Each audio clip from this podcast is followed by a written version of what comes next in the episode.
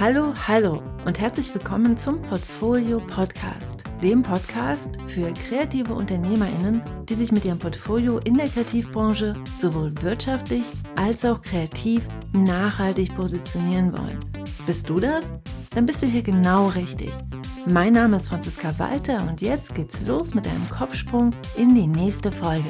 Let's go! Hey, hey, herzlich willkommen zu dieser neuen Episode des Portfolio Podcasts. Letzte Woche ging es hoch her in der wöchentlichen Portfolio Akademie QA. Die Portfolio Akademie, das ist ja mein zwölfwöchiges Online-Programm, in dem sich IllustratorInnen und DesignerInnen innerhalb von zwölf Wochen nachhaltig positionieren, um danach selbstbestimmter Akquise zu machen.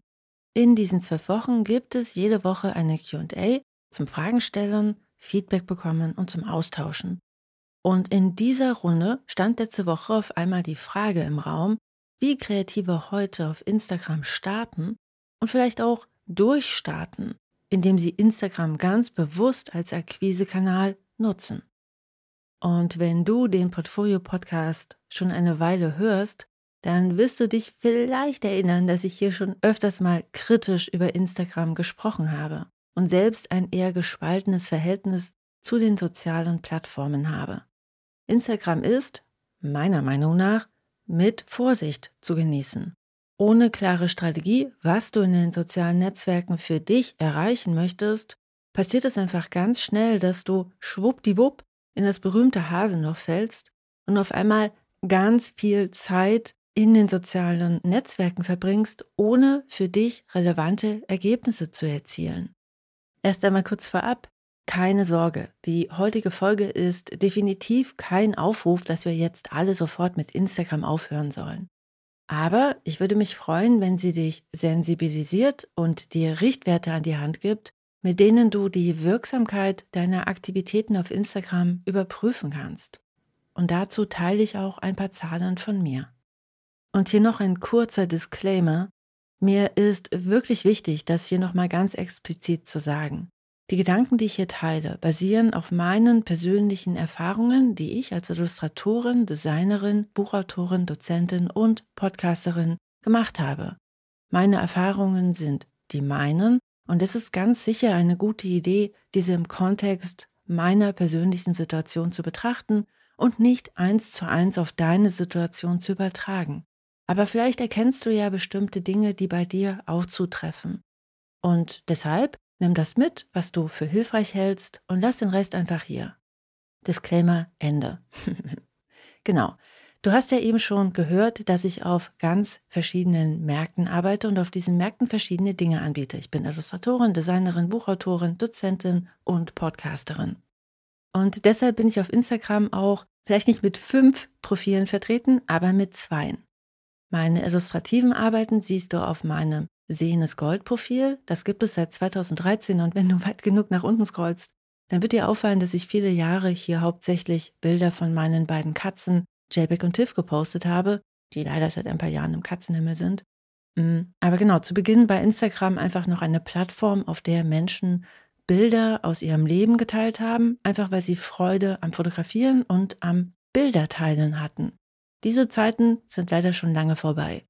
Auf meinem Sehenes Gold-Profil poste ich total unregelmäßig mit riesengroßen Abständen dazwischen und ohne irgendeine konkrete Strategie. Und, das ist wichtig, ohne eine Erwartungshaltung. Das heißt, da passiert nicht viel, aber ich finde das auch überhaupt nicht schlimm. Das mag sich vielleicht auch mal wieder ändern, aber für die letzten fünf, sechs Jahre war das definitiv genauso, wie ich das gerade beschrieben habe.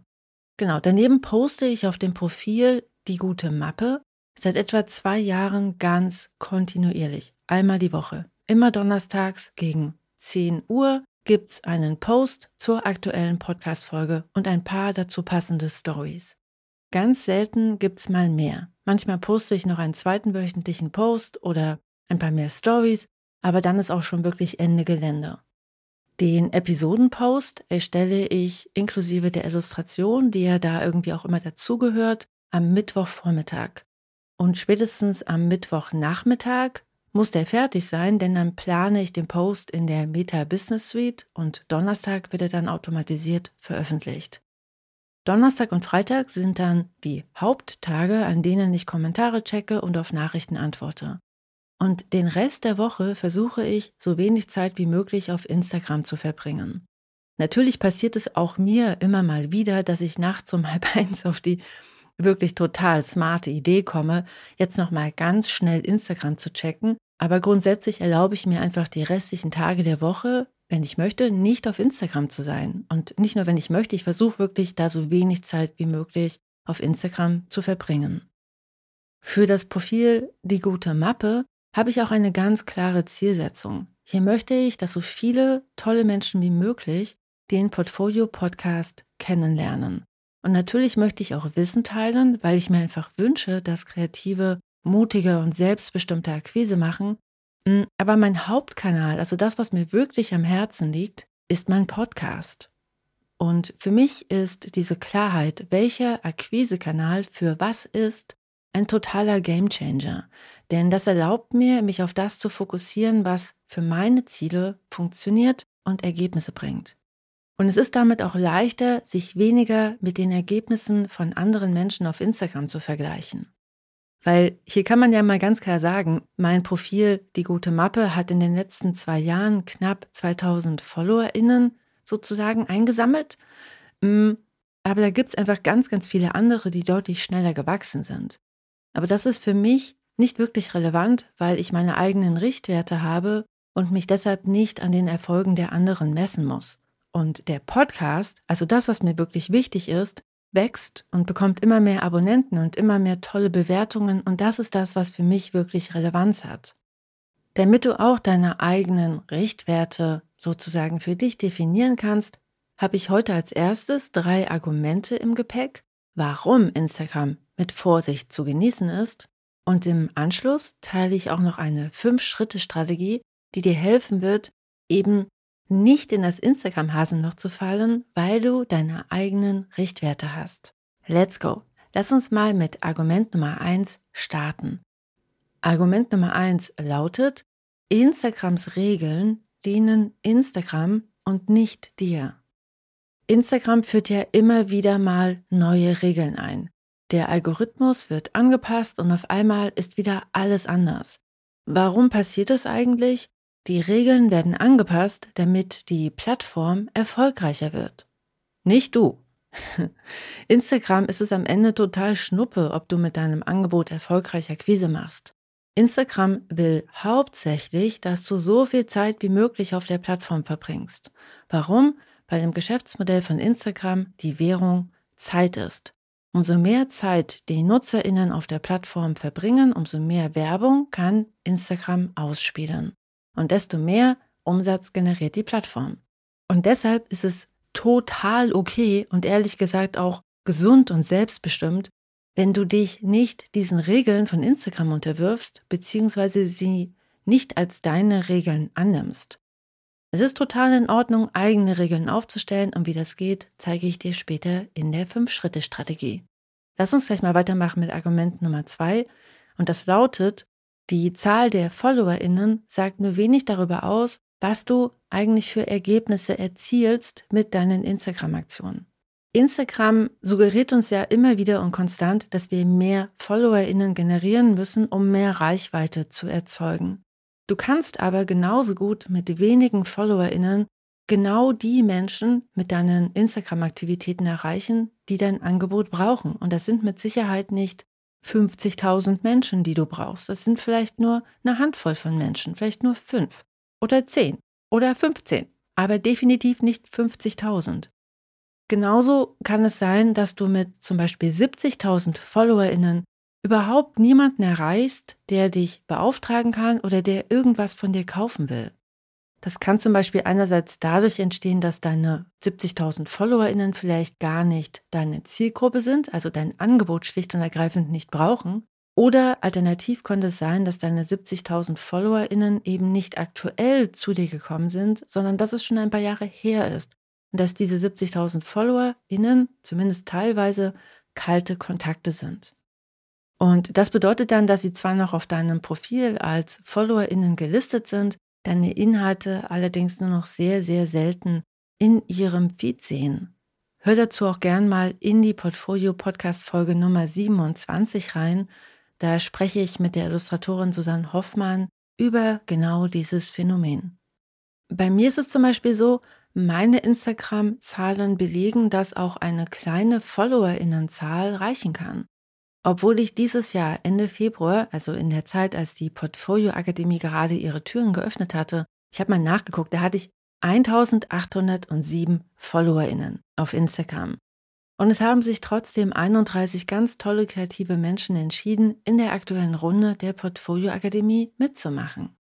Das ist für mich ein ganz großartiger Erfolg und ich habe mich riesig darüber gefreut.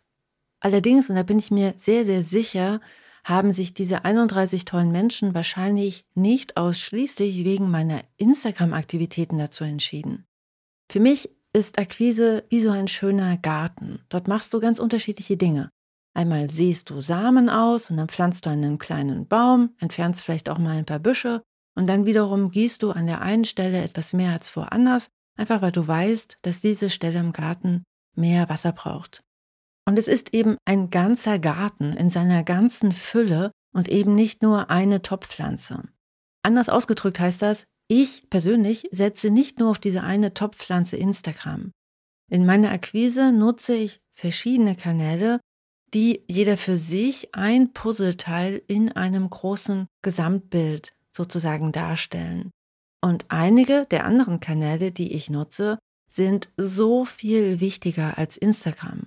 Und wenn du mich jetzt fragst, was am wichtigsten ist, dann sage ich mein Podcast und danach kommt mein Newsletter. Und dann gibt es noch diverse andere Dinge, die ich halt auch mache, um Beziehungen aufzubauen mit den Menschen, die sich für meine Angebote interessieren. Gleichzeitig ist es ja auch so, dass wenn Instagram dein wichtigster Akquisekanal ist, also sozusagen die eine Topfpflanze, die du regelmäßig gießt, dann machst du dich einerseits total abhängig von der Plattform.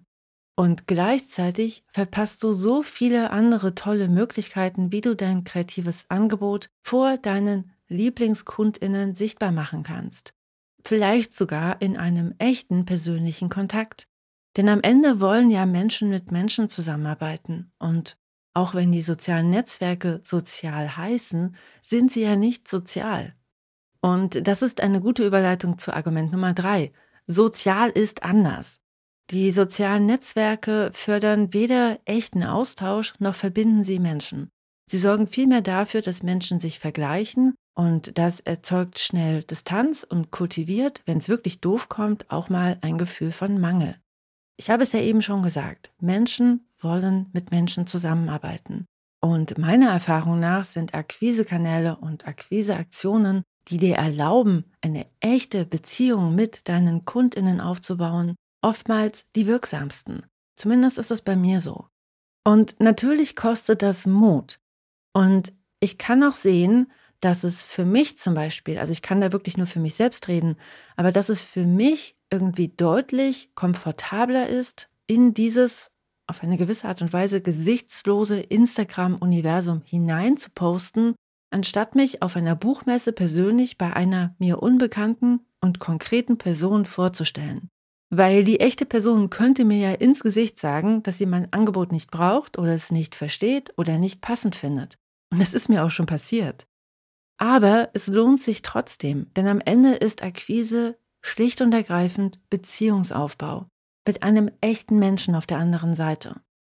Was also tun, um Instagram für dich bestmöglich als Akquise-Tool zu nutzen, trotz dieser drei Argumente und ohne unendlich viel Zeit und Energie im Hase noch zu verbraten? Und wie gesagt, ich habe dir dazu eine Social-Media-Strategie für mehr Selbstbestimmung mitgebracht. Genau, mit dieser Fünf-Schritte-Strategie sorgst du für mehr Selbstbestimmung und dafür, dass du deine eigenen Ziele erreichst. Und du beschützt dich auch vor unfairen Vergleichen und vor Aktionen, die zwar viel Arbeit kosten, aber zu wenig relevante Ergebnisse für dich erzielen. Und wie gesagt, es gibt hier fünf Schritte. Lass uns mal anfangen mit Schritt Nummer eins. Definiere dein Ziel. Werd dir einfach klar, welche Personengruppe du auf Instagram erreichen möchtest und was du mit deinen Aktionen bei dieser Personengruppe bewirken möchtest. Und dabei ist alles erlaubt. Frag dich, willst du zum Beispiel Austausch mit deinen Peers, also mit deinen KollegInnen?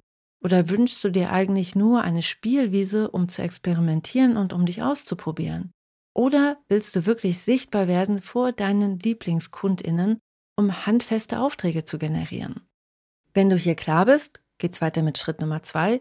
Was genau bietest du an? Wenn du den Portfolio-Podcast schon länger hörst, hängt es dir bestimmt schon zu den Ohren raus.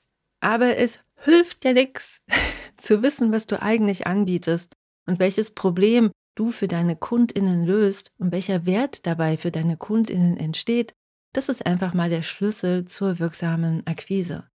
Wenn du dir hier noch so ein bisschen mehr Unterstützung wünschst, nutzt total gerne meine 0-Euro-Ressource, dein kreatives Angebot. Kannst du dir herunterladen unter www.diegutemappe.de slash Angebot. Genau. Aber natürlich geht es auch hier auf Instagram darum, zu überlegen, was bietest du mit deinen Instagram-Aktivitäten eigentlich an? Und das kann auch einfach ein Teilstück deines Gesamtangebotes sein. Aber es ist total sinnvoll, darüber nachzudenken, was mache ich hier eigentlich mit diesen Posts und was für ein Angebot steckt da drin. Dann geht es weiter mit Schritt Nummer drei. Wen genau willst du ansprechen? Oder auch anders formuliert, wer genau soll Ja sagen zu deinem Angebot?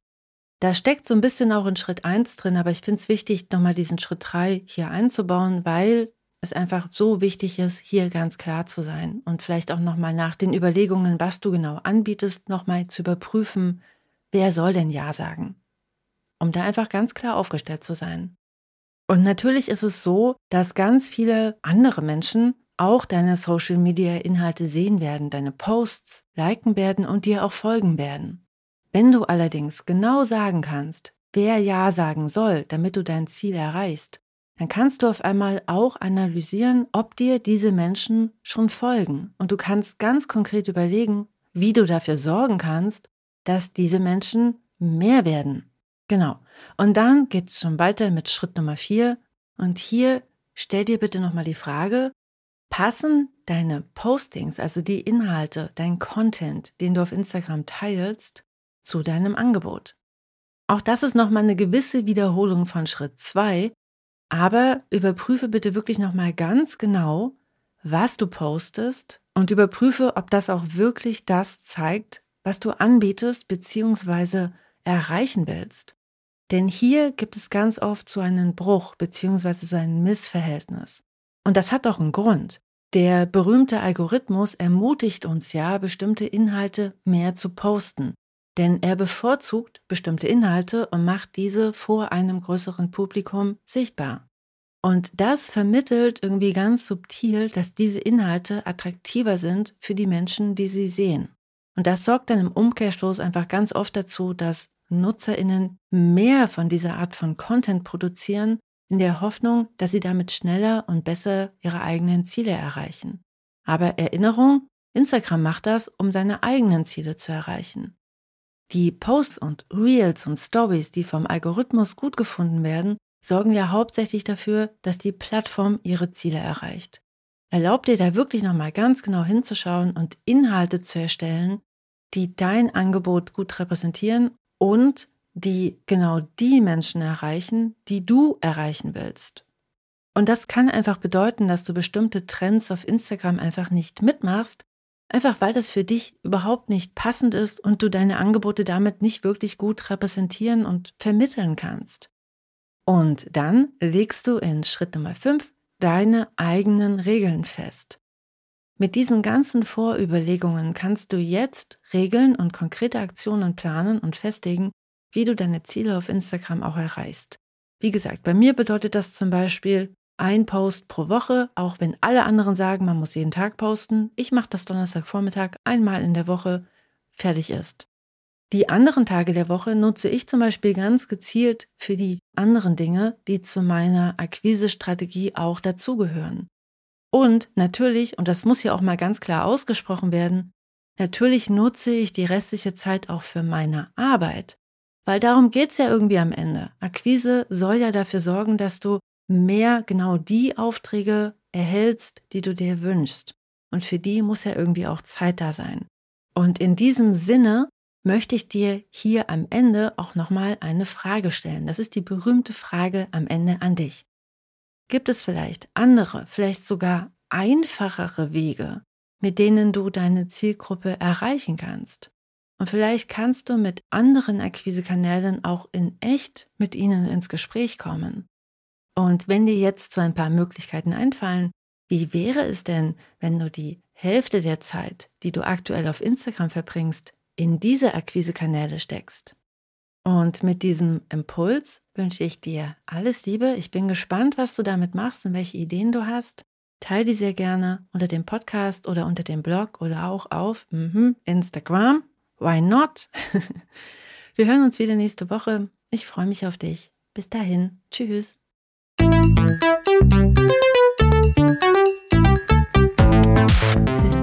Wow, du bist immer noch da. Du bist der Knaller. Ich freue mich sehr, dass du dir die Podcast-Folge bis hierhin angehört hast. Hier nochmal der Hinweis: Du findest alle Links in den Show Notes. Auf meiner Seite www.diegutemappe.de findest du noch weitere, auch viele kostenlose Ressourcen, um dich besser aufzustellen, um dein Portfolio zu überarbeiten und um damit dann einfach mehr Aufträge zu akquirieren. Deshalb schau dich da gerne mal um und wenn dir die Folge geholfen hat, dann freue ich mich sehr, wenn du sie auf Apple Podcast bewertest und ihr ein paar Sterne schenkst. Oder noch besser, sie einfach KollegInnen und FreundInnen weiterempfiehlst. Dann haben deine FreundInnen vielleicht auch ein paar Aha-Momente und du unterstützt damit gleichzeitig auch den Podcast. Denn Weiterempfehlungen und Rezensionen und Sterne sorgen dafür, dass der Algorithmus versteht, dass der Podcast Relevanz hat für GestalterInnen, DesignerInnen und IllustratorInnen. Ich danke jetzt schon einmal ganz herzlich dafür und wir hören uns wieder nächste Woche. Bis dann. Tschüss.